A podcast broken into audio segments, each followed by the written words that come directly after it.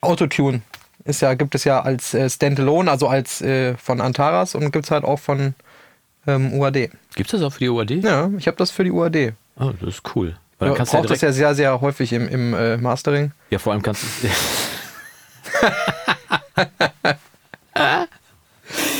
ja, immer.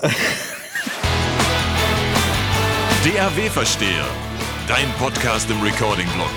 Mit Björn und Jonas. Ich habe mich so gefreut, endlich wieder hier zu sein bei dir, weil es ist echt, äh, einige Leute schrieben, hey, es ist schöner, wenn ihr beieinander sitzt, wenn man euch sehen kann, wo ich denke, ja gut, also bei Spotify kannst du uns ja nicht sehen.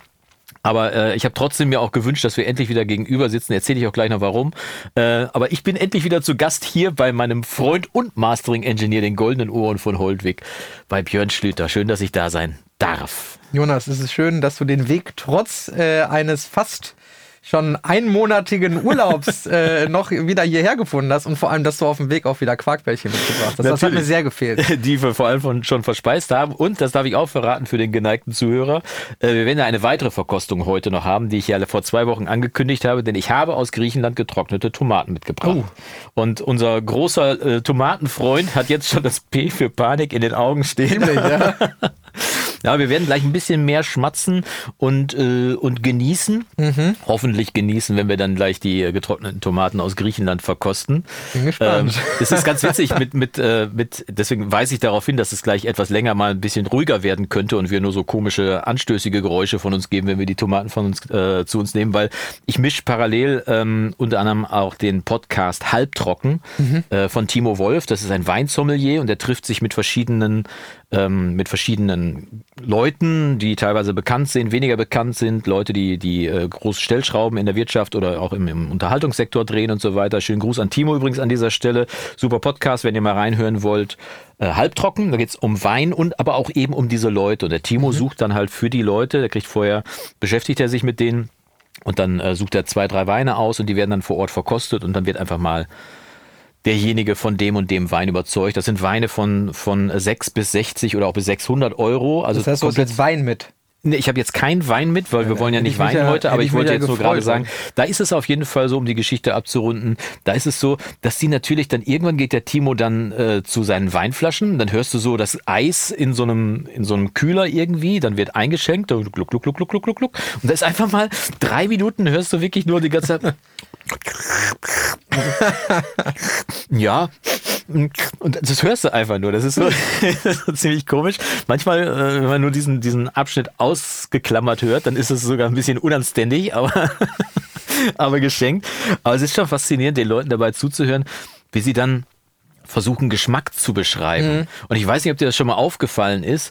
Ähm, es, für viele Sachen gibt es ja einen Begriff. Also wir sitzen jetzt auf einem Stuhl. Der Stuhl steht auf einem Teppich. Der Teppich ist, er hat die Farbe rot, also ist der Teppich rot. Das hat also alles eine Bezeichnung.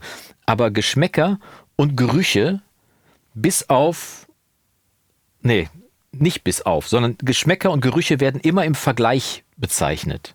Die haben also kein, also Salz schmeckt nicht Salz, sondern salzig. Ne, scharf ist ein Begriff, der, der festgelegt ist. Aber wenn etwas äh, irgendwie schmeckt, wenn du also was beschreiben möchtest, wie es schmeckt, dann suchst du immer irgendwie eine Analogie. Das ist, wie es schmeckt. Würzig, holzig.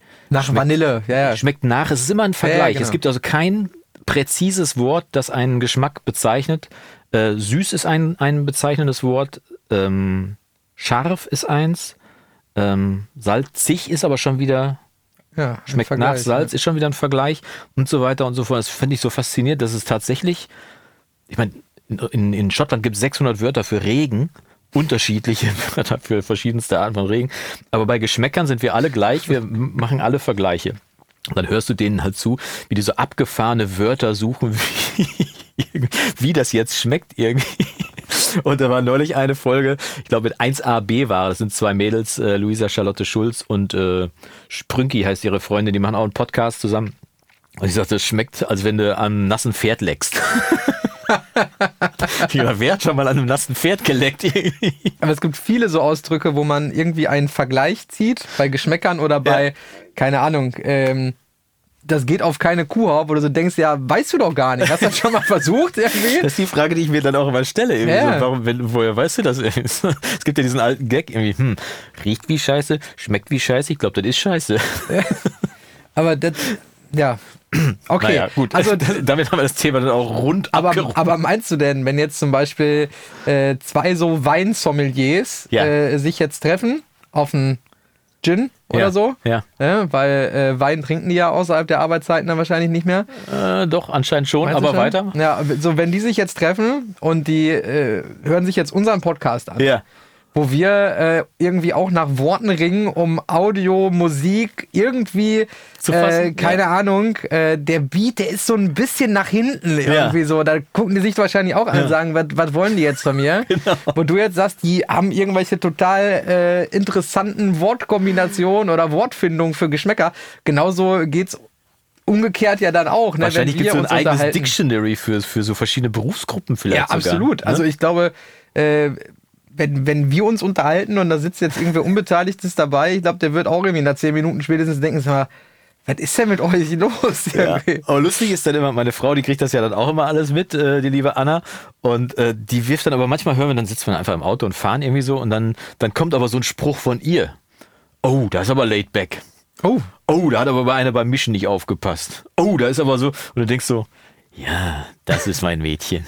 Das ist mein Mädchen. Umgekehrt aber genauso, wenn es ums Nähen geht. Anna Ja. hat ja diesen Nähkanal einfachnähen.de und äh, bringt den Leuten das Nähen dabei. Und wenn ich dann manchmal so eine Klamotte sehe, dann denke ich aber, und dann sage ich dann, sage ich dann aber auch laut so, oh, da hat aber jemand wieder, was weiß ich, wenn ein streifiger Stoff ist und die, die Ärmel sind nicht sauber angesetzt, oh, da hat aber wieder einer nicht drauf geachtet, dass die Streifen sauber laufen. Oder äh, Nanu hat jemand wieder vergessen zu versäubern und dann kriege ich auch immer so einen anerkennenden Blick von der Seite, so, ha, mein Mann. Also, ja, meine Freundin äh, ist da auch ähnlich mittlerweile auch schon unterwegs. Sie sagt immer, ähm, ich habe hier einen neuen Song äh, irgendwie, ähm, keine Ahnung, gefunden. Wie sagt man das? Äh, Ja. ne, wurde mir angezeigt Ja. oder so.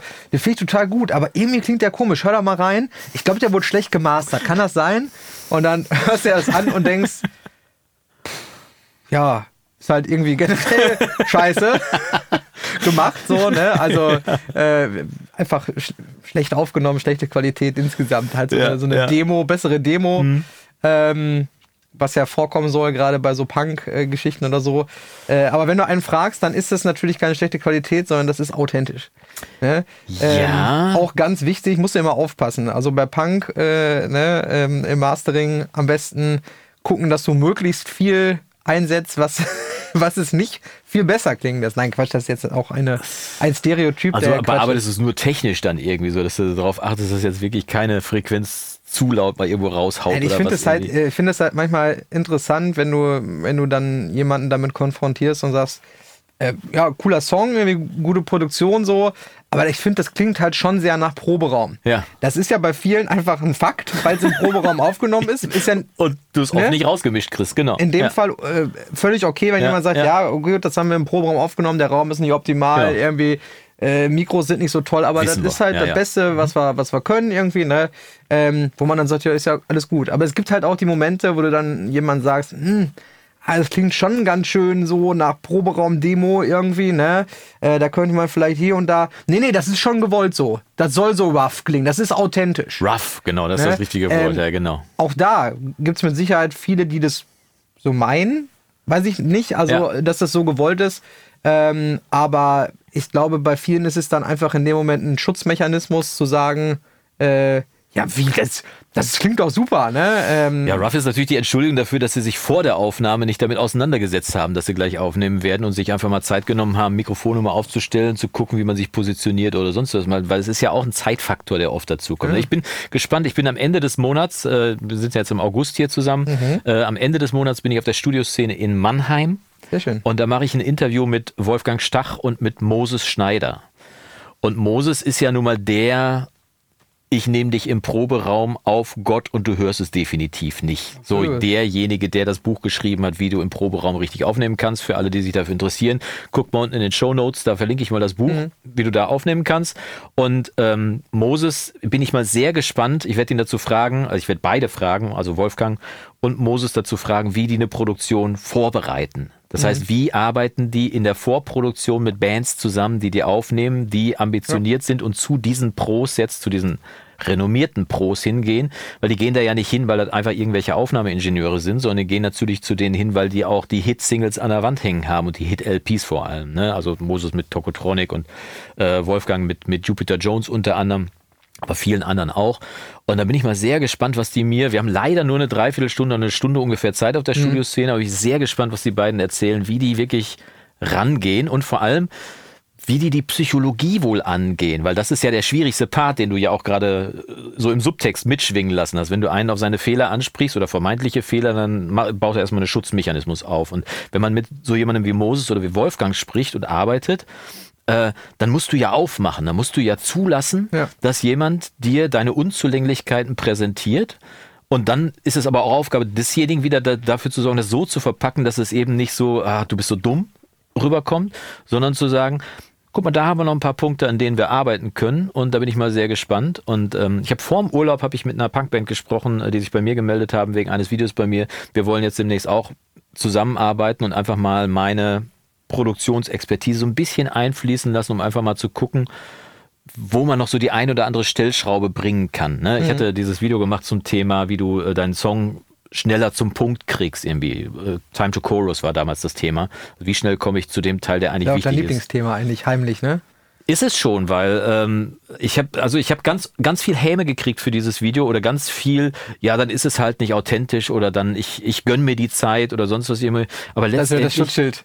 Genau, da ist wieder der Schutzschild oder äh, äh, Kunst versus Kommerz und so weiter. Aber ich finde, dass sich das gegenseitig nicht ausschließt. Also ich finde, dass ein Song, auch wenn er nicht kommerziell angelegt ist, durchaus schnell zum Punkt kommen darf und mich mitnehmen darf. Und mich auch, also klar, unsere letzte Mixkritik, die wir gemacht haben, war ein Song, der mit so einer Atmosphäre anfing, mit so einem, mit so einer Stadtatmosphäre. Erinnerst du dich? Ja, nein. Auf jeden Fall habe ich, ah nee, haben wir nicht zusammen gemacht, habe ich alleine gemacht, deswegen erinnerst du dich Ja, nicht, weil, okay. weil wir nicht mehr zusammengekommen sind vor dem Urlaub. Die Da Mixkritik im, krank, genau. genau, genau, du warst krank und ich habe im Premium-Bereich dann die Mixkritik alleine gemacht. Der Song fängt halt mit so einer Atmosphäre an Mhm. und es muss eben nicht immer Time to Chorus sein, aber es war in dem Fall so eine Stadtatmosphäre und dann ging der Song los und zog dich so rein in das ganze Ding. Und der brauchte auch eine Minute, bis er beim Chorus war. Aber allein die Tatsache, dass der vorher so ein authentisches Klanggebilde, so ein, wie heißt es, so ein Foley-Sound reingespielt, also ein Foley ist nicht richtig, so eine Atmosphäre halt reingespielt, schon, hat mich schon ja. reingezogen,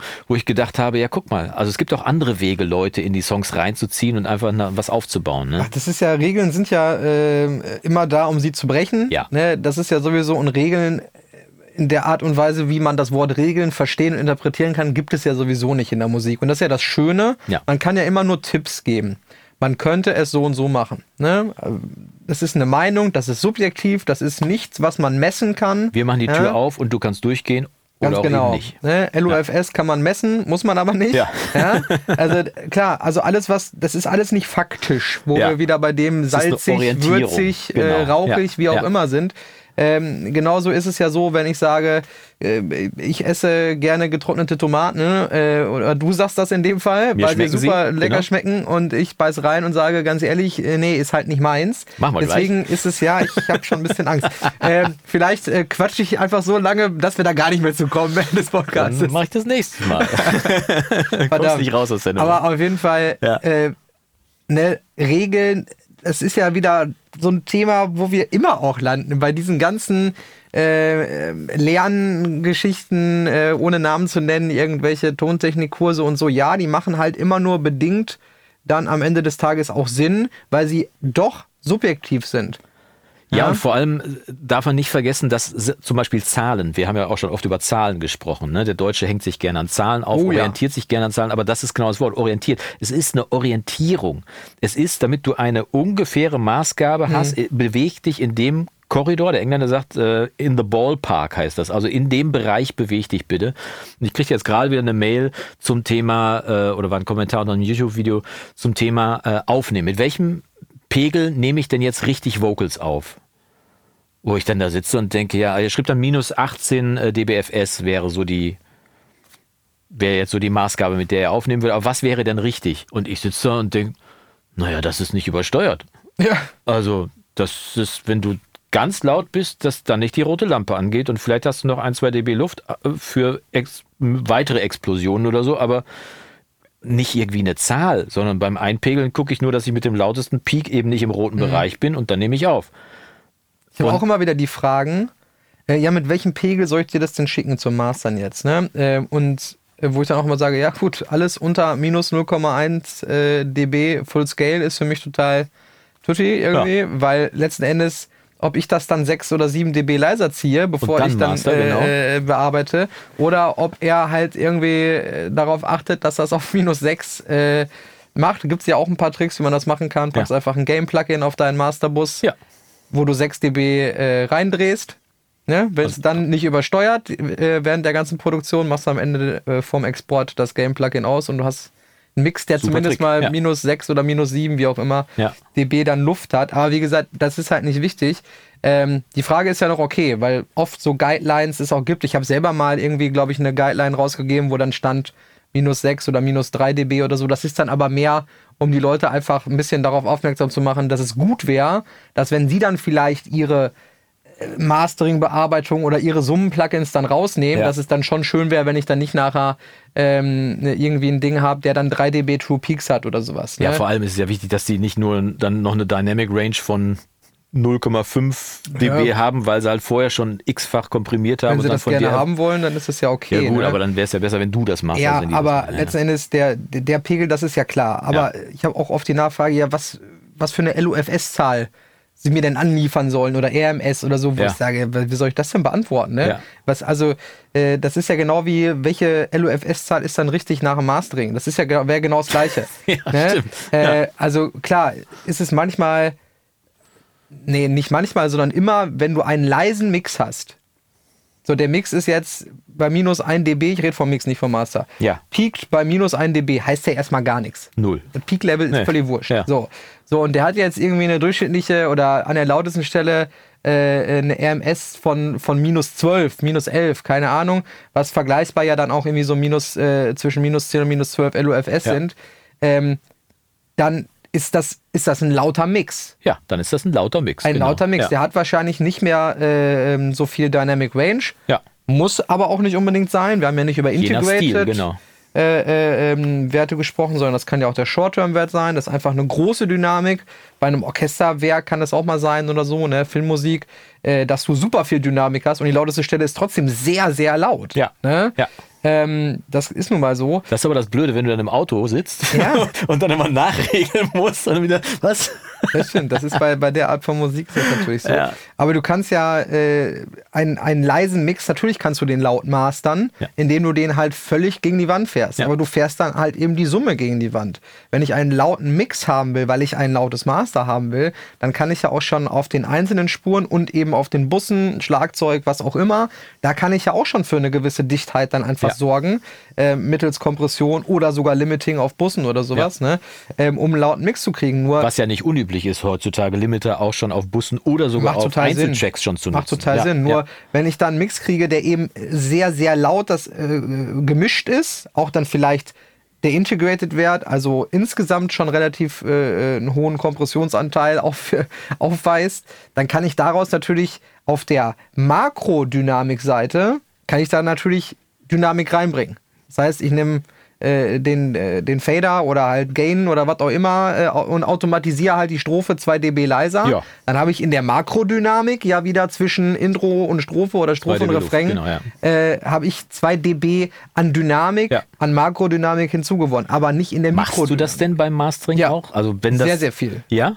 Sehr, sehr viel. Weil es ist ja eigentlich, also für mich gehört das mit Pro- zum, zum Mix dazu, natürlich auch die Makrodynamik anzupacken und zu sagen, Mhm. okay, ich höre vielleicht ganz am Schluss oder irgendwann im Mixprozess höre ich mir den Song ein und mache dann auf dem auf dem Mucke-Komplettbus, auf dem Vocals, meistens auf dem, auf dem Bus, wo alles zusammenkommt, dann nochmal die Makro drauf und starte ein bisschen leiser, mache die Strophen ein bisschen leiser und, und die Refrains ein bisschen lauter, sodass ich mit dem letzten Refrain im Prinzip da bin, wo ich final rauskommen will.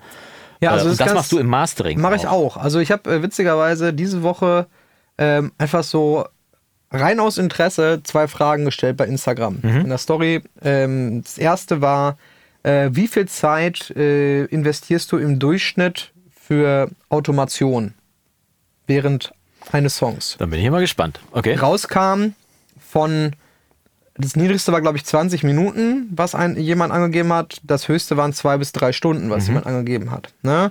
Derjenige, der 20 Minuten geschrieben hat, ähm, jetzt muss ich kurz überlegen, doch, genau, äh, der habe ich dann ähm, gesehen im Profil, ist mehr im Rap-Hip-Hop-Bereich unterwegs. Okay. Und derjenige, der zwei bis drei Stunden geschrieben hat, der macht ganz, ganz viel akustische Musik, generell akustisch, aber viel eben auch im Bereich, ähm, sag ich jetzt mal so Singer, Songwriter, Country, Rock, Pop so. Das heißt, mit ganz vielen akustischen Instrumenten oder fast ausschließlich mit akustischen Ja. Signalen arbeitet er. Ne? Ähm, dann habe ich noch eine zweite Frage gestellt, einen Tag oder zwei Tage später. Welche Parameter bearbeitest du mit Automation oder automatisierst Ja, du? ja. Ähm, weil ich glaube, viele denken beim Thema Automation immer noch zu sehr einfach nur an Lautstärke, ne? an den Ja, Fader. ja, ja. Ne? Aber es gibt ja, du Den kannst ich ja aber auch am häufigsten automatisiere. mit Sicherheit. Aber Natürlich, es gibt ja. du kannst ja jeden Parameter mittlerweile von jedem Plugin, Jeden. von allem Zip und Zap kannst du ja bearbeiten. Und zwar ganz einfach, ja. Ganz, ganz einfach, genau. Also ähm, deswegen habe ich das gefragt und das war auch interessant, ähm, was da für Antworten kam. Ja, alles, was nötig ist, äh, war zum Beispiel von meinem äh, äh, Kollegen äh, Nino aus, äh, aus Mexiko, mit Mhm. dem ich, äh, für den ich viel Master geschrieben, naja, halt alles, was nötig ist. Ne? Im Zweifel alle äh, Dry-Wet-Parameter jedes Im Plugins, keine Ahnung. fährst ne? du den Hallanteil insgesamt in der Strophe ein bisschen runter, Ja, ja, machst genau. den im Refrain ein bisschen höher. So, und da ja. waren aber auch dann sehr, sehr konkrete Antworten dabei. Also wirklich, ähm, ich, das Feedback vom Delay, wo ich auch so kurz gedacht habe, okay, das habe ich tatsächlich auch noch nie äh, äh, automatisiert. Ich regelmäßig. Ja, ja. Ähm, gut, klar, ich bin ja. halt im, im Produktionsbereich irgendwie jetzt auch Ja. schon ewig nicht mehr äh, so wirklich tätig äh, Ja. und, und wenn dann eher ja äh, Orchesterbereich oder so. Ähm, klar, auch ganz, ganz viele interessante Sachen, aber trotzdem glaube ich zu dem Thema Automation, dass das immer noch nicht bei allen so im Kopf ist. Ne? Ganz im Gegenteil. Es sind so unfassbar viele, auch tolle Songs, die ich wirklich zugeschickt Mhm. kriege, wo diese letzten 20 Prozent nicht drauf sind. Das sind schon 20, ja. Und ich frage mich immer, warum? Weil man steckt so viel Zeit und Mühe in den Mix rein und letztendlich kriege ich dann trotzdem einen statischen Mix zugeschickt. Natürlich gibt es einige Arrangements, die von sich aus schon so viel Dynamik und Abwechslung mitbringen, dass du da nicht mehr so viel automatisieren musst oder dass es eher Kleinigkeiten sind. Makrodynamik auf jeden Fall. Aber ganz oft denke ich, ihr macht alles richtig. Und warum lasst ihr denn jetzt diesen, diesen finalen Schritt noch weg und automatisiert noch ein bisschen durch die Gegend? Weil ähm, neulich habe ich ein Coaching gemacht mit dem Michi äh, Premium VIP-Kunde. Äh, den habe ich übrigens auf dem Rückweg jetzt vom, von Griechenland besucht in Österreich. Liebe Grüße Michi an dieser Stelle, falls der du das sehen und Trompeter. hören solltest. Genau, der Trompeter Michi aus, aus Österreich. Wir saßen in seinem Studio äh, und ähm, da, äh, jetzt habe ich den Faden verloren, verdammt, warum wollte ich das erzählen? Automatisieren? erzähl- äh, automatisieren, genau. Achso, genau, und da habe ich ihm erzählt, ähm, den habe ich schon so ein bisschen ans Automatisieren rangeführt und dann wollte er aber noch mal so ein bisschen noch mal nachfragen, mich ist über 70, wollte noch mal nachfragen, warum denn eigentlich automatisieren? Ich sagte, ja, du musst dir einfach vorstellen, dass da früher an so einer Konsole eine große SSL mit 40 Fadern, äh, als man die noch nicht automatisieren konnte, also als da noch nicht Motorfader drin Ja. waren, dass da einfach fünf Leute gesessen haben mit acht oder zehn Fingern irgendwie und die haben den Mix gefahren. Und da hatte jeder seine Aufgabe und dann, wenn der final auf, dann aufs Band gespielt wurde, dann wurde der Mix vorher 20 Mal geübt, damit der, damit der auch wirklich passend gefahren wird, damit das Solo richtig reinkommt, damit dieses eine Wort besser rauskommt, weil man das mit dem Kompressor nicht einfangen konnte oder sonst was irgendwie. Und dann haben die mit fünf Mann den Mix an der, an der Konsole gefahren. Gibt es ja auch ganz, ganz krasse Aufzeichnungen drüber, ne? Bei den Master-Tapes dann ganz oft, irgendwie, wo du so zwei DIN A4-Seiten hast, wo genau dann Regieanweisungen Ja. quasi drinstehen, ne? Äh, Kanal so und so an der Stelle dann auf minus zwei und. Ja, weil du auch äh, keinen Recall hast an der Stelle. Ne? Ja, ja, Wenn du einen genau. Recall hast, dann musstest du erstmal alle Knöpfe wieder einstellen und dann mussten die Leute ja auch alle wieder wissen, was sie tun müssen, nur um eine Kleinigkeit zu reparieren. Und, ähm, und dann habe ich gesagt, ja, und das können wir heute in modernen DRWs halt alles automatisieren. Jeder Fader wird von uns automatisch gemacht und wenn irgendwas jeder an einer Stelle. Plugin-Parameter, alles, das muss man sich ja vorstellen. Ja, und, und zum Feedback vom Delay zum Beispiel, warum ich das äh, automatisiere. Ich habe es ganz oft oder mache das unfassbar gerne, dass ich einfach ein Delay wiederkommen lasse. Ne, ich lasse das erstmal auslaufen und dann hast du meistens so einen, so einen Weg von, von acht Takten manchmal, so eine Strecke irgendwie und da lässt du dann halt so eine, so eine, so ein Delay lässt du auslaufen. Und äh, dann ist es fast weg. Aber am Schluss von diesen acht Takten hole ich das dann gerne so als, als Überleitung, hole ich das dann wieder. Und das mache ich super gerne mit einem Tape Plugin, also mit einem, mit einem Tape-Delay, weil du dann halt auch wirklich ein ganz kaputtes Delay wieder bekommst. Ne? Das Delay ist ja ein Tape-Delay, es wird also simuliert wie die Band, wie das Band, das, Ja. das, und dann lässt du das auslaufen und sobald das relativ leise ist, ähm, ich stelle ein Feedback von, sagen wir mal, 70 Prozent, dann läuft es aus und dann äh, stelle ich den auf leise und hole das Feedback dann auf 200 Prozent und das schiebt das dann so richtig nach vorne. Und dann kann ich mit dem Fader dieses kaputte Delay wiederholen und habe dann quasi so eine Hinleitung zum nächsten Teil. Und da kannst du so viel, also kannst wirklich richtig viel mitspielen. Und wenn man sich manchmal fragt, wie die das hingekriegt haben, ja, die spielen halt einfach mit den Knöpfen rum. Früher am, am RE äh, 201, dieses Roland Band Echo, da haben die halt einfach am Knopf gedreht. Und den Knopf können wir automatisieren. Das machen wir einfach. Ne? Aber das ist ja genau äh, das Thema, wo du eben sagst, machst du das im Mastering auch? Ja, natürlich, weil ein Master statisch zu machen, ist genauso wie ein Mix statisch zu Ja. machen. Ne? Das heißt, äh, selbst bei einem klassischen Pop-Song, der irgendwie aus drei Teilen besteht oder so, sage ich jetzt mal, oder, oder vielleicht vier mit einem Intro, ähm, selbst da ist es ganz oft so, dass du völlig andere EQ-Settings in den Strophen haben möchtest als, als im Ver äh, Vergleich dann zum Refrain. Ja. Ne? Also das liegt ja einfach dann, kann an so vielen Faktoren liegen, warum du in der Strophe äh, nun mal jetzt äh, 2 dB weniger Bass äh, oder ein dB oder was auch immer haben willst. Weil das ja auch ein Äh, sehr kreative, kreati- kreativer Mastering-Ansatz durchaus sein Aber kann. Ne? ich, ich glaube, dass in der professionellen Mastering-Welt, Ja. äh, zu der ich mich jetzt einfach mal ganz unverblümt zähle, Ja. Dass es normal ist, so zu arbeiten. Ne? Weil du bekommst ja, bekommst ja von dem Mixing-Engineer ein Kunstwerk, an dem schon ganz viele Leute irgendwie ihre Pinselstriche drauf gemacht Ja, haben absolut. und immer wieder auch Kompromisse gefunden haben, ob das jetzt Dunkelrot, Weinrot oder Bordeaux oder was auch immer ist an Oder der Stelle salzig. ne? Oder salzig, genau. Äh, so, und am Ende will ich das, das ja nicht verändern. Und wenn ich jetzt nun mal, keine Ahnung, mit einem Limiter 3 dB Gain Reduction mache, verändere ich ja nun mal ganz, ganz stark auf jeden Fall die Makrodynamik und Ja. die Mikrodynamik. Ja, Für alle, die ja. das vielleicht nicht wissen, was das bedeutet. Makrodynamik ist im Prinzip die Dynamik äh, im Verlauf eines Songs. Also der dynamische Unterschied zwischen Intro und Strophe, zwischen Strophe und Refrain Und so oder weiter, eben ja. zwischen verschiedenen Takten, je nachdem, Ja, ja. wie man das jetzt Ja, sehen ja. möchte. Ne? Eigentlich sagt man zwischen den verschiedenen Formteilen eines Tracks Mhm. oder sowas. Ne? Und Mikrodynamik ist ja dann im Prinzip das, was zwischen Peak und ähm, äh, gemittelter Lautheit Ja, ja. sozusagen stattfindet. Ne? Das heißt, das, was wir vor allem eben auch mit Kompression ähm, äh, bearbeiten und verlorene Makrodynamik ist einfach im Mastering wieder herzustellen. Das heißt, wenn ich beispielsweise ähm, mit einem Limiter äh, irgendwie dann oder mit mehreren Limitern arbeite, äh, um, um eben dann eine gewisse Lautheit zu erzielen, die ich gerne haben möchte oder die für mich am besten klingt. Ähm, oder weil sie so im Buch steht, dass sie richtig ist, Ja. natürlich, ist ja klar. oder im YouTube-Video gelernt habe, dass man das so mastert. Der hat das ja schließlich gesagt. Äh, genau. Ähm, dann äh, kann ich ja einfach dann im nächsten Schritt äh, ähm, wieder hergehen und sagen, ich mache jetzt eine Automationskurve rein und mache die Strophe 2 dB leiser oder fahre eben 2 dB. Ähm, also gibt es ja verschiedene Ansätze. Man Ja. kann ja entweder nach dem Limiter das Ganze wieder machen, dann hast du natürlich trotzdem die verlorene Dynamic Range erstmal überhaupt erschaffen, Ja. indem du es angehoben hast. Ja. Ist ja auch eine Soundfrage. Ja. Ne? Auch der transparenteste Limiter verändert natürlich das Signal. Ne?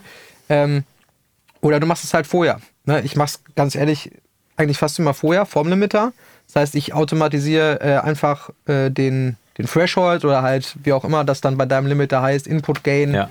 Ähm, automatisiere ich dann einfach äh, quasi zwischen, zwischen Strophe und Refrain. Das ist eben die Makrodynamik. ne? Ah, okay, alles klar. Du, also, du automatisierst den Input-Gain-Regler. Okay. Also da, Genau. da malst du dann die Makroautomatik quasi rein.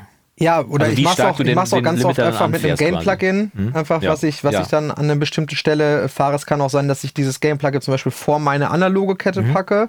Aus irgendwelchen Gründen, dass ich äh, mit deutlich mehr Signal ähm, in gewisse Geräte reinfahren möchte. Das kann ich natürlich auch händisch machen an äh, und kann sagen, äh, keine Ahnung, ich nehme den, den Gain-Regler vom, vom Manutech zum Beispiel, Ja. der ja nicht nur Gain macht, sondern wie wir ja in dem in dem Manutech-Video, was wir zusammen gemacht haben, der macht ja auch wirklich Sound noch. Jo, ist ja, aber hallo. Also der geht ja. Ja. auch wirklich dann, ich sag mal, bis ein, zwei Klicks okay, aber dann bist du schon wirklich in einem sehr, sehr äh, äh, saturierten, äh, gesättigtem äh, Bereich. Ne? Aber da kann man auch, das mache ich auch sehr gerne, in letzten Refrain einfach einen Klick mal reinzugehen oder so. Aber ne? da komme ich jetzt tatsächlich zu einer Frage. Ähm, wenn du den Song dann fertig gemastert hast, ja. Hast du dann auch so ein Drehbuch und dann masterst du quasi die analogen Geräte, kannst, sind ja, kannst du nicht automatisieren. Machst du dann. Den Kompressor schon? Weil der ist ja digital. Ähm, äh, Okay, aber, aber den Manotech zum Beispiel, ne? Ja. Ähm, spielst du dann in Realtime aus quasi und fährst Ja, muss den Mix? Ja, ja. muss ja in dem Fall, genau. Ja und, und, und fährst dann aber auch den Mix. Das heißt, Genau. du hast vorher auch dein kleines eigenes Drehbuch geschrieben für einige Ja, Sachen. Also ich sag mal so, das ist jetzt nicht so übertrieben wie äh, an einer 40-Kanal SSL-Konsole sitzen, ist Schon klar. klar. Ähm, sondern da geht's dann, oder was ich da gerne mache, ist zum Beispiel mittel, mittels Gain einfach analogen äh, Gain äh, dann Ja. wirklich zu benutzen, ähm, um zum Beispiel dann den letzten Refrain oder einen gewissen Part nochmal nach vorne zu schieben. dB nach vorne oder Entweder ganzes, ja. zum Beispiel, äh, ich bin, du weißt ja, ich bin nicht so der, der große äh, Kompressionstyp im Ja. Mastering, ne? Ähm, aber zum Beispiel, um auch mehr Gain in den Kompressor reinzuschieben, um bewusst einen gewissen Sound zu erzielen. Ja. Natürlich könnte ich auch den Threshold automatisieren oder am Threshold drehen vom Kompressor. Äh, aber ich sag mal, an so einem dicken Knopf vom Manotech zu drehen, macht auch einfach mehr Spaß. Ne? Ich kann aber dann auch ganz bewusst sagen, ich nehme den Gain hinter dem Kompressor, also zum Beispiel den Output-Gain vom Kompressor Ja. oder vom EQ, der hinterm Kompressor kommt Ja, oder ja. sowas, um ganz bewusst eben nicht in den Kompressor mehr Gain äh, reinzubringen, also mehr, mehr Level reinzubringen. Da gibt's ja ganz, ganz viele verschiedene Ansätze. Ne? Ähm, aber ganz oft, oder was, was ich eigentlich ja, in jedem Projekt habe, ist auf jeden Fall das Game-Plugin ähm, vorm, äh, bevor irgendwie Limiter auftauchen bei mir in der Chain. Ähm, und dass da zumindest nochmal irgendwie, und wenn es nur ein dB oder manchmal ein halbes oder, oder 0,7 ist oder sowas, um einfach diese Makrodynamik innerhalb eines Songs so ein bisschen mitzufahren. Und wenn es nur zum Beispiel äh, bei elektronischer Musik mache ich das sehr, sehr gerne. Das machen auch viele meiner Kollegen, das weiß ich, ähm, vor dem äh, Drop oder sowas. Da wirklich einfach nur, einfach nur zu dieser Zählzeit äh, 1 zu dem dahin Voll da einfach zu sein. 4 dB reinfahren. Ja. Auch wenn ich dann definitiv wieder dreieinhalb davon wahrscheinlich im Limiter äh, äh, Wegfangen, wieder ja. äh, zurückfeile. Ja. Ne? Aber trotzdem hast du dann einmal diesen mega fetten Energiemoment Diesen drin. Einschlag, genau, Ne? ja. Diesen Einschlag, der natürlich soundtechnisch äh, ne, was macht dann eben so ein Limiter, ist halt auch Distortion und, und sowas, was da Ja, passiert, ja, ist mal genau. so. Ähm, aber das ist dann halt einmal, ja, dramaturgietechnisch der Höhepunkt. Und das darf man eben nicht vergessen. Das geht da bei der, bei der äh, Automation nicht einfach nur um Spielereien oder so, es geht auch um Dramaturgie. Man kann absolut. sich kreativ komplett austoben. Und vielleicht, ich, vielleicht ist es auch so, dass die Leute keine Idee haben, dass sie sich an die Automation. Also erstmal gibt es ja die, das, den Mythos, Automation wäre kompliziert. Ist es nicht, kann man einen Haken dran machen. Jeden Parameter, den du bei Studio One anklickst, findest du oben links in der Ecke. Daneben steht eine Hand. Wenn du das rüberziehst ins Arrangement, kannst du es automatisieren. Jeden einzelnen Parameter. Guck mal drauf, wenn du bei Studio One sein solltest, äh, lieber Zuhörer, der du Studio Ist One nutzt. bei Logic ist das auch so einfach? Bei Logic ist es äh, anders einfach. Ja, äh, bei okay. Studio One ist halt wirklich, du klickst den Parameter an und es ist egal, was du anklickst. Es erscheint oben links in Ja, der Ecke genau. und du kannst es automatisieren. Und, ähm, und bei Logic äh, ist es auch rucki dass du die Parameter, also es ist wirklich, ich bin Logic früher schon, ganz früh schon damit angefangen, einfach Automationen zu machen, weil manche Effekte kriegst du auch einfach nicht hin ohne Automation. Absolut. Dann musst du dich einfach hinsetzen und das machen. Ne? Deswegen ist es eine riesen Spielwiese und auf der anderen Seite jetzt der, der Warnhinweis, ähm, wer zu lange mit Automation spielt, kann sich auch vertüdeln. Also Ja, man muss auch ja. einen Endpunkt finden bei der ganzen Du Geschichte. Und kannst ich habe jetzt zum Beispiel deine 25.000 Snare-Samples bei jeder Produktion durchklicken. Wenn du da Spaß dran hast, äh, kannst du das natürlich machen, aber so ist es mit Automation auch. Du kriegst ja eine gewisse Erfahrung Ja. äh, oder Erfahrungswerte, wo du genau weißt, yo, an der Stelle ist es äh, total cool oder wird es gut passen, das Reverb einfach mal Mono zu machen. Ja, auch zum Beispiel etwas, was total cool ist, ja, in der ja. Strophe einfach mal ähm, die meist oder viele ähm, Hall-Plugins haben das ja mittlerweile an Bord, Riff oder Breite oder was auch immer. Äh, und wenn nicht, packst du halt dahinter ein Mono-Plugin. Mono-Plugin Ja. oder binaural Pan ja, heißt ja, es genau, bei, bei. Studio One oder bei anderen ist das dann Mix-Tools oder wie es dann heißt.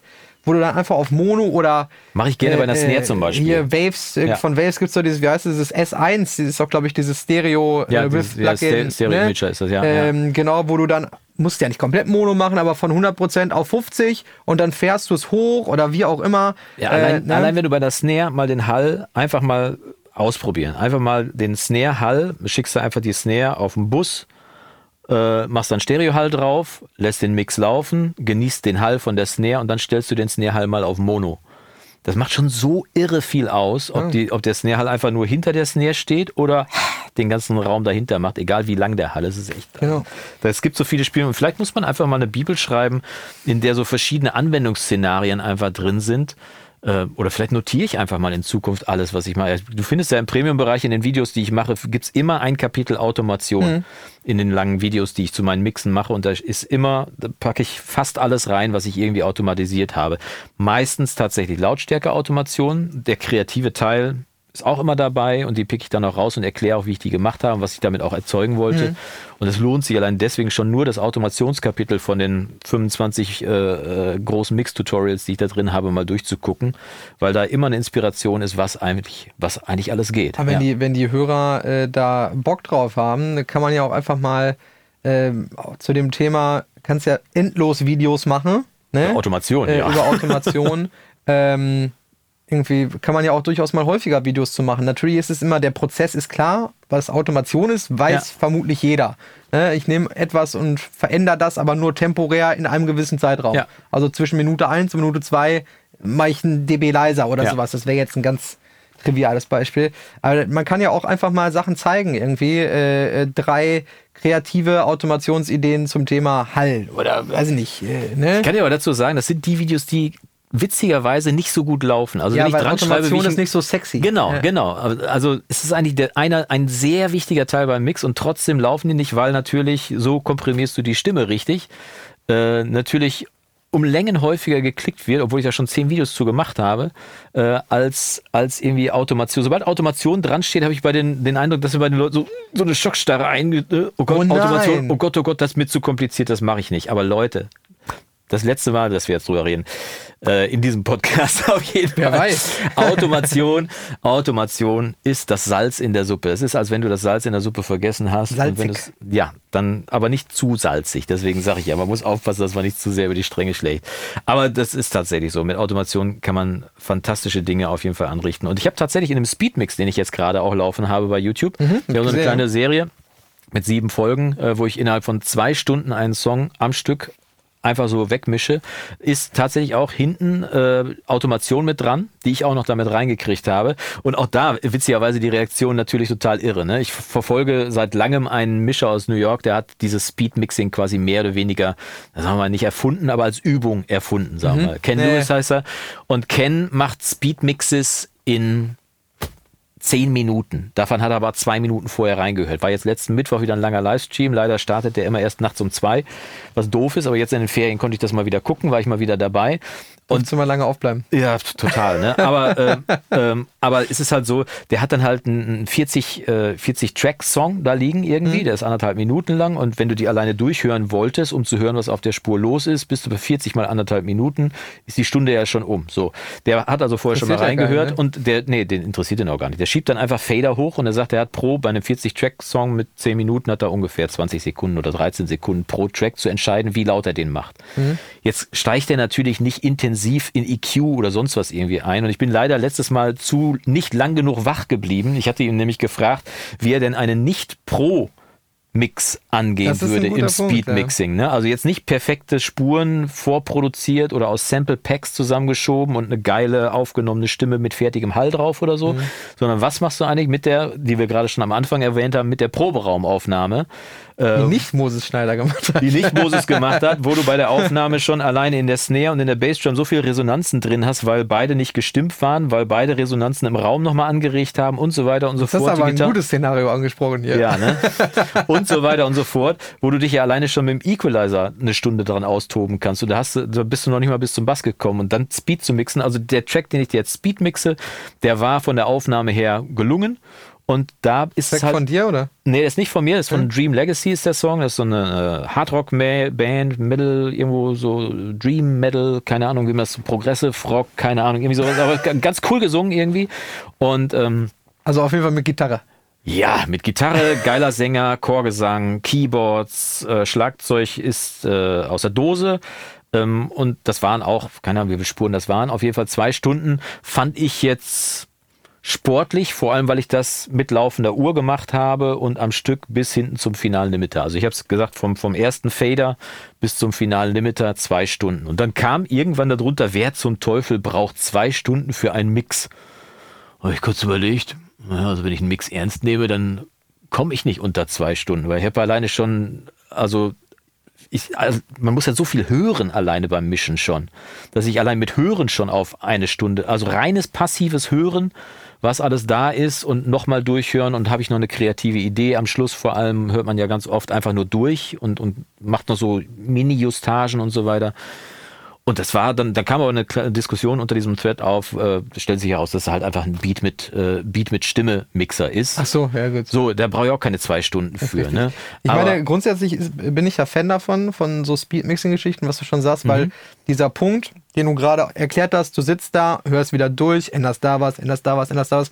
Das ist ja auch ein Prozess, in dem du dich komplett verlieren kannst. Ja. Der kann dann ja bei einigen auch mal sechs Monate gehen oder sechs Jahre. Sechs Jahre. Ne? Immer mal wieder Terence aufmachen. Trent D'Arby, sechs Jahre. Ne? Immer mal wieder aufmachen. Ah, jetzt, äh, ne. Und du äh, hörst immer was, egal. Natürlich, ist, ist so, ne? Ja. Und äh, das ist, ist im, im Mastering-Bereich natürlich genauso. Ja. Ne? Auch da bin ich ein Fan davon. Ich habe auch, sagen wir mal, wenn man mal dieses technische Drumherum, was ja auch zum Mastering gehört, Ja. äh, weglässt, sondern nur dieser Prozess, äh, alles ist irgendwie ready in, der- im Projekt ähm, und ich drücke jetzt auf Play und schau und hör, hör mir das halt Ja, an ja. Äh, und fange an, äh, das zu bearbeiten. Da habe ich auch meistens so nach 15 Minuten oder sagen wir mal zwischen 10 und 15 Minuten habe ich eigentlich auch 90 Prozent stehen. Weil das, diese Entscheidung, das ist ja dieses, ähm, oh je, ja, Wortfindungsstörung. Dieses erste Mal hören, eine Entscheidung treffen. Ja. Keine Ahnung, gibt es ja mit Sicherheit irgendwie einen Fachbegriff, äh, meinst du? Fachbegriff Ja, oder ja. so für, ne? Äh, dieses Intuitive sozusagen, ne? Das ist oftmals ja das, ja, am besten kann man jetzt ja auch wieder nicht messen, aber wo du Aber am Ende vielleicht wieder landest, Ja, ja. Ne, nachdem du 180 andere Sachen vielleicht ausprobiert Ja. hast. Ähm, und äh, das, klar, ist ja auch dann wieder das Thema, testest du bei jedem Mix, welchen de deiner 714 Kompressoren äh, äh, du jetzt benutzt? Nein, nein. machst du dann natürlich im besten Fall nicht, außer du machst es explizit, um irgendwas zu testen Ja. oder so. Ne? Und äh, mir ist das auch ganz, ganz wichtig. Ich habe das am Anfang äh, in meiner Karriere, in Anführungsstrichen, oder am, am Anfang, als ich mich auch im Home Recording damit beschäftigt habe und so, hat es auch Ewigkeiten gedauert, bis eine, eine Entscheidung dann mal auch fest war. Weil, Ja, ja. ja mal gucken und hier nochmal und da. Die und, große Welt der Optionen ja, genau. ein. Ja. Und das ist eigentlich das Schlimmste, was du machen kannst, Ja. weil du wirst, wenn du eine Stunde später das Projekt aufmachst, wirst du natürlich was anders machen ne? Ja. und äh, noch eine Idee haben oder so. Also das sagte der Ken dann halt auch, ne? Und ähm, dann äh, wurde er im Rahmen dieses, äh, dieser, dieses Livestreams wurde er auch angesprochen, wie er seine wie er kontrolliert, ob äh, seine Mixfähigkeiten noch besser geworden sind. Jetzt ist das ein Mann, der seit 30 Jahren mischt, der von Kendrick Lamar über Eminem, über Beyoncé, BTS äh, nicht nur gemischt hat, sondern auch mitproduziert und auch teilweise Background-Chöre gesungen hat. Also wirklich ein Allround-Talent, der Mann. 100 Platin- und Gold-Auszeichnungen an der Wand hängen. Richtig geiler Typ. Ähm, und er wurde gefragt, wie er das kontrollieren kann. Und er sagte, weißt du was? Weil der dieses Speedmixing ja erfunden hat. Er sagte, ich habe äh, seit der Corona-Pandemie macht er diese Livestreams abends da. Ne? Und er er hat in jedem Livestream hat er einen von diesen acht bis 15 Minuten Speedmixen gemacht. Und er sagt, allein diese 50 Speedmixe, die ich da gemacht habe, haben dafür gesorgt, dass selbst ich noch besser geworden bin und noch genauer, zielgerichteter, präziser arbeite, weil, und das ist einfach der Trick an der Geschichte, es ist die Übung, die das macht. Ne? Natürlich. Und natürlich kommt bei meinem Speedmix auch nicht der finale Mix raus, den du bei Spotify von der Band hören kannst, aber es geht ja um den Weg, um die Übung. Und zwei Stunden am Stück zu mischen ist, wenn du dich nach der Tagesschau hinsetzt und die Session ist vorbereitet. Das heißt, du bereitest die einmal vor, die Session, nackig, aber dann Fader runter. Ne? Äh, dann kannst du dich nach der Tagesschau hinsetzen um Viertel nach acht und bis um Viertel nach zehn mit dem Speedmix fertig und hast zwei Stunden intensiv gemischt, gearbeitet und ein Ergebnis. Und wenn du das vier Wochen hintereinander machst, entweder mit demselben Song oder auch mit verschiedenen Songs, zum Beispiel den aus dem Premium-Bereich, dann kannst du, dann wirst du rucki zucki feststellen, wie viel du besser wirst. Klar. Und das ist einfach nicht wegzudiskutieren. Die Übung, der Ja, Satz ist, ist so platt, die Übung macht den Ja, Meister. das ist wie im Sport auch. Ne? Ja. Äh, wenn du dich mit einer Übung am Tag 1 quälst, dann äh, bist du in Woche 10 oder Tag 10, je nachdem jetzt oder jeden Tag oder jede Ja. Woche trainierst, dann ist die Übung irgendwann kein Problem mehr. Nee, oder du du, hast, nicht mehr keine Ahnung, genau. äh, viel mehr Gewichte, viel mehr Wiederholung oder eine längere Zeit, Cardio oder was, keine Ahnung. Ja. Ne? Ähm, Und natürlich hast du gute Tage und schlechte Tage, wo es nicht so gut klappt oder Ja. wo, wo du nicht fertig wirst in den zwei Stunden. Völlig geschenkt. Ich äh, kann ja als Beispiel vielleicht auch nochmal, um nochmal auf meinen Urlaub in Griechenland zu kommen. Aha. Ich habe ja ein Jahr lang Griechisch intensiv jeden Tag gemacht und mache das ja auch gerade auch noch weiter irgendwie. Und ich bin original, ich will jetzt mal eine Geschichte, Papa erzählt vom Griech. Wir kommen in Griechenland an und landen in einem Restaurant und ich versuche jetzt halt mit meinen, äh, mit meinen Griechischkenntnissen da zum Start zu kommen. Der Kellner guckt mich an, denkt, der spricht Griechisch und spricht sofort volle Pulle schnell drauf los. Dann habe ich ihm gesagt, bitte, bitte langsam, auf Griechisch alles, ne? Bitte langsam. Ich lerne noch. Ja, hat er den ersten Satz langsam gesprochen und danach wieder volle Pulle.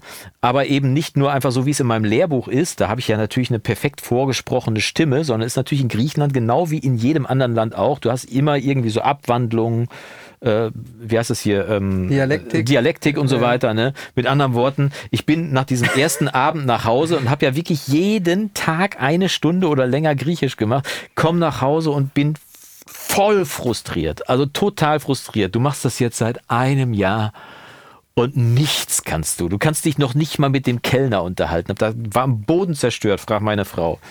Und dann, jetzt stell dir mal vor, du kommst als Grieche, der jetzt jeden Tag eine Stunde Deutsch gelernt Ja. hat. Fahren wir schön in Urlaub, ne? Mutti Mhm. eingepackt, schön nach Garmisch-Partenkirchen. oh Gott, oder was weiß ich wo äh, hin ins Allgäu. Schönes so. Bild, ja. Ja, und jetzt gehen wir schön essen. Ne? Ja. Jetzt habe ich, habe ja gelernt, hallo, ich möchte gerne äh, etwas bestellen, keine Ahnung. Und dann guckt dich da so ein Kellner an, wie du das gerade auch beschrieben hast, der anfängt da äh, einfach mal aus dem tiefsten Bayerisch-Repertoire raus, äh, dich da äh, voll zu labern. und der gibt sich schon Mühe, Hochdeutsch zu sprechen. so Keine ist ja Chance. genau das gleiche Szenario. Ich war total frustriert und dann bin ich aber nach Hause und das war am Anfang von unserer Zeit in Griechenland. Wir waren ja vorhin in Italien und dann drei Wochen in Griechenland und dann kennen wir aber jetzt viele Leute in Griechenland und auch nette Griechen, die dann auch wissen, dass ich das lerne, die sich dann auch Mühe gegeben haben. Und tatsächlich war dann nach drei Wochen klar, aha, der kleine Jonas hat also doch einiges gelernt und Sehr kann schön. sich tatsächlich rudimentär mit den Leuten schon mal unterhalten. Und das war ja so ein bisschen, so ein bisschen Ich werde das auf jeden Fall mal testen. Apropos testen, du Nein, kommst nicht raus nein. aus der Nummer. Das war ein schönes Stichwort, denn jetzt zum Schluss der Podcast-Folge. Ich wollte eigentlich sie sagen, raus. ich werde das mal testen, wenn wir das nächste Mal zum Griechen gehen. Ja, und bevor wir zum Griechen gehen, ich halte es mal hier in die Kamera für alle Leute, die uns hier bei YouTube zuschauen. Da sind die getrockneten Tomaten, die ich mitgebracht habe von Vassili, der sie mir verkauft hat. Vassili, der einarmige Gärtner, von dem ich erzähle ja. habe. Dazu auch noch eine kleine Geschichte, bevor wir dazu kommen. Ich war bei Vassili. Ähm, und äh, habe dann die Tomaten bestellt und der, der, der machte sich die ganze Zeit auch über mich lustig, weil ich habe mit ihm Griechisch gesprochen und der, der sprach auch so, dass ich wirklich frustriert weggegangen bin und gedacht habe, was für ein blöder Penner, dass er es nicht ernst nimmt und respektiert, dass ich mir Mühe gebe, ihn zu verstehen und der haute einfach raus. Aber Vassili ist ein Spaßvogel und der machte sich dann Spaß raus, mich immer so ein bisschen so an der Nase herumzuführen und mich dann wieder zurückzuführen, sodass ich das verstehe, was er sagt. So, ne?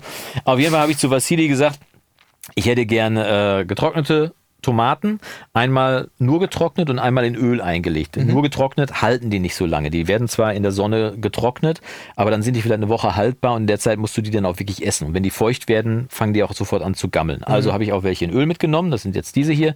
Und ähm, dann habe ich ihn gefragt, wann soll ich wiederkommen, weil er macht das alles händisch. Ne? Das ist also wirklich ein Garten. Und sagte, komm mal eine Stunde wieder. Alles klar. Ich dann also weggegangen, total frustriert, auch sauer auf Vassili ähm, und sein Kumpel, der da saß, und komme dann nach einer Stunde wieder, um meine Tomaten abzuholen. Da guckte er mich an, sagte, ah, Jonas, Malaka. Malaka heißt so viel wie, das darf ich jetzt nicht sagen, ist aber auf der einen Seite eine Beschimpfung, auf der anderen Seite eine böse Liebkosung. Das ist so wie Digger. Ne? Wenn ich's mal, ich, es ist nicht die Übersetzung, aber Digger wäre jetzt so. Ich könnte sagen, du bist Digger, dann würdest du sagen, wie, ich bin gar nicht dick, oder, oder Digger heißt Kumpel, so, ne? Ja, verstanden. Und Malakka. Also damit wusste ich, okay, alles klar, Vasili Malakka hat mich auf jeden Fall schon mal in sein Herz geschlossen und jetzt fing er dann aber auch genau dann in dem Moment erst an, die überhaupt einzupacken. Hat aber den großen Vorteil, dass ich zugucken konnte, wie er sie einpackt. Das heißt, er holte ein Glas raus, machte dann ähm, ein bisschen Olivenöl rein, dann packte er jede Menge Tomaten da rein, dann sein frisches Gewürz, was er da reingepackt hat, irgendwie ähm, Lorbeer, Pfeffer, äh, alles aus seinem Garten und so weiter, packte das dann zusammen. Das wurde luftdicht voll gemacht mit Olivenöl aus seinem Garten und dann zugeschraubt. Perfekt, super. Habe ich dann äh, mitgenommen und wie gesagt, das sind die, die Tomaten, die er mir dann gegeben hat und die werden wir jetzt verkosten. Hier sind zwei Löffel. Der Trick ist, die werden ein kleines bisschen ölig sein, äh, weil das ja in Olivenöl liegt. Der Trick ist, es lange zu kauen Okay. weil dann erst der komplette Geschmack rauskommt. Ich verspreche dir schon, es schmeckt nicht wie eine uselige Tomate. Aber der Geschmack, je länger du kaust, umso mehr kommt der raus. Und jetzt sind wir bei dem Moment, den ich ganz am Anfang schon angesprochen habe. Wir werden jetzt ein bisschen länger kauen. Der, die, die Ehre ist deine. Du darfst die erste nehmen. So, ich nehme die zweite. Freunde, Freunde, Freunde. Du Was ich Angst, nicht ne? alles über mich ergehen Ja, lasse. ja, über so einen Podcast, ne? Ja. Ja. die sind schon ein bisschen abgetrocknet. Also 3, 2, 1. Und kauen.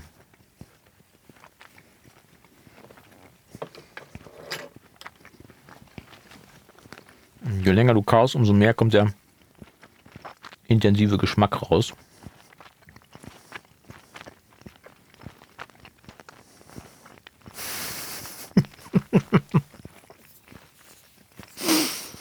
Ich beschreibe mal, was ich schmecke. Also es ist auf jeden Fall ein ganz intensiver, tomatiger Geschmack. Nicht wie Tomatenmark, was einfach nur uselig schmeckt. Oder ungesalzen oder so. Und es hat ein Aroma, das wirklich, wir sind ja bei Beschreibung, ne? Je länger du es kaust, sehr, sehr intensiv und nicht salzig, nicht süß, irgendwie ganz, ja, tomatig halt rauskommt. Also ein Geschmack von Tomate, den du definitiv hier in Deutschland nicht kriegst. Und jetzt kommt der Nicht-Tomatenmöger. Ich sag mal, ich fange mal mit dem mit der Zusammenfassung oder mit der, ähm, wie sagt man das? Erst mit dem Fazit fange ich mal an. ich werde kein Tomatenfan dadurch jetzt, Okay. aber ich bin tatsächlich sehr positiv überrascht. Ähm, ich glaube, es ist vieles Kopfsache, was, also bei mir, was jetzt Tomaten angeht. Ne? Und ich glaube, dass mindestens, weiß ich nicht, 60, 70 Prozent auch die Konsistenz vielleicht auslöst. Wobei ich die Konsistenz jetzt hier auch nicht so toll fand. So fürs Mundgefühl, es Ja, war ist so ein bisschen gummiartig, ne? Genau, man hat das Gefühl, du hast ja gesagt, lange kauen, aber man hat irgendwie das Gefühl, es Kommst passiert auch nichts Ja. so Mhm. richtig, ne? Ähm, aber, also der Geschmack von Tomate äh, jetzt nicht die, die Frucht angesprochen, sondern in, in einer verarbeiteten Form, passierte Tomaten, Soße, Mhm. Ja. wie auch immer, ist mir ja bekannt. Das ist ja, Ja, jetzt nichts, ja, was, genau. ich, was ich abscheulich finde Mhm. oder so. Aber es ist schon interessant, wie intensiv das aber schmeckt. Also das muss ich schon sagen, schmeckt schon, ich fand extrem fruchtig. Ja. Ja? Also das schon. Ähm, wie gesagt, ich werde deswegen jetzt kein äh, großer Kein. Tomatenfan werden. Aber tatsächlich würde ich mich mal weit aus dem Fenster lehnen und sagen, äh, das Leckerste, was ich in, ne, im Zusammenhang mit Tomaten wäre jetzt ja wieder falsch, weil wenn man mal passierte, was weiß ich, abzieht, Hochkomprimiert oder so. ist das genau, wieder, genau. da würde ich das re relativ weit nach oben. Und das hier ist halt die, die Methode, wie du zum Beispiel in einem Salat, das würdest du dann klein schneiden, Mhm. wie du in einem Salat noch so das letzte Ding mitgeben kannst. Dann kaust du natürlich nicht die komplette geviertelte Nee. Tomate, sondern sind das kleine Stückchen, die dann halt so dem Salat nochmal das bisschen dabei geben. Ne? Kann ich mir tatsächlich in vielen Ja. Szenarien gut vorstellen. Also Kann man auch pürieren übrigens. Ja, oder zum Beispiel, weiß ich nicht, ähm, so auf so einem Sandwich oder so. Ja. Irgendwie mit ja, Sicherheit ja. auch sehr, sehr Kriegst geil. in Italien ganz oft, dass du dann auch getrocknete Tomaten drauf hast oder auf wie gesagt. Bruschetta oder wie heißt das? Genau, Bruschetta? Brus, Bruschetta. Bruschetta.